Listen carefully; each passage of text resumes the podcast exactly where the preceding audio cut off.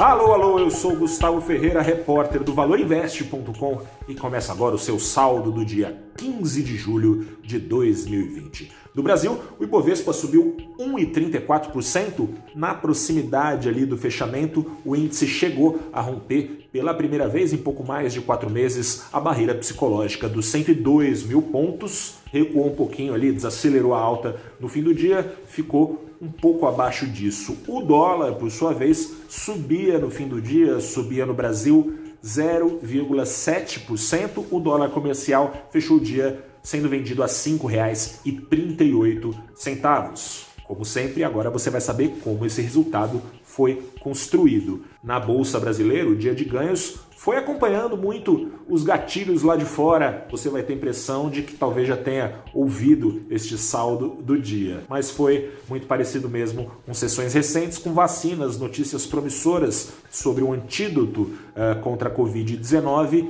contendo um pouco a cautela em relação à pandemia. A pandemia segue forte no mundo, sobretudo nos Estados Unidos e no Brasil. Os dois países sozinhos foram responsáveis pela metade do recorde de contágios em 24 horas registrado no fim de semana pelo OMS. Nos Estados Unidos, essa força da Covid-19 vem obrigando estados a voltarem com medidas de quarentena, sendo que esse relaxamento de medidas dos últimos meses foi justamente o que ajudou também os Estados Unidos a apresentar uma recuperação bem forte, né? A gente tem acompanhado índices de atividade sucessivamente superando expectativas. Mas hoje vacinas trouxeram apetite por ações. A Moderna eh, avisou ontem sobre o começo de uma fase 3 de testes. Hoje um estudo avisou aí sobre resultados robustos da vacina que está em estudo pela Moderna. As ações da companhia subiram mais de 6% hoje. Oxford, é, a Universidade de Oxford no Reino Unido, também está atrás de uma vacina. E uma TV britânica informou hoje sobre notícias promissoras também, sobre anticorpos funcionando aí nos corpos dos voluntários que tomaram as doses das vacinas. Foi aberto, portanto, um espaço para ganhos no mundo quase inteiro na China não foi bem assim, porque Donald Trump assinou o projeto aprovado há alguns dias, algumas semanas é, no Congresso americano, que permite sanções contra a China por ferir a autonomia de Hong Kong. Trump assinou esse projeto, ou seja, está aberto aí o espaço para sanções e falou também que assinou um outro documento. Hong Kong deixa de ter um status especial conferido desde 1997 pela Casa Branca e passa então a estar exposta aí a todas as relações turbulentas entre China e Estados Unidos. Bolsa de Xangai apontou para baixo, mas o climão de ganhos foi no mundo todo, nos Estados Unidos também, e o Ibovespa acompanhou. A agenda corporativa foi um pouco parecida, lá não pela parte das tecnológicas, digamos assim. Nos Estados Unidos foi dia de realização ainda com as empresas de tecnologia, mas com os investidores apostando nos cavalinhos das empresas ligadas ao setor financeiro por lá, as petroleiras também, e aqui no Brasil os bancos também foram muito bem. A Petrobras subiu hoje, sustentando o Ibovespa lá no alto, acompanhando os preços do petróleo. A OPEP avisou que vai começar a reduzir os cortes de oferta que tem feito nos últimos meses e que tem ajudado a reconduzir os preços do petróleo para cima depois do derretimento incrível. Você deve se lembrar, tinha contrato futuro de petróleo que pagava para o sujeito levar o petróleo para casa porque não tinha mais onde estocar petróleo na crise. A demanda caiu com muita força. Mas ah, nesses últimos meses a demanda vem sendo um pouco retomada e a oferta também foi reduzida.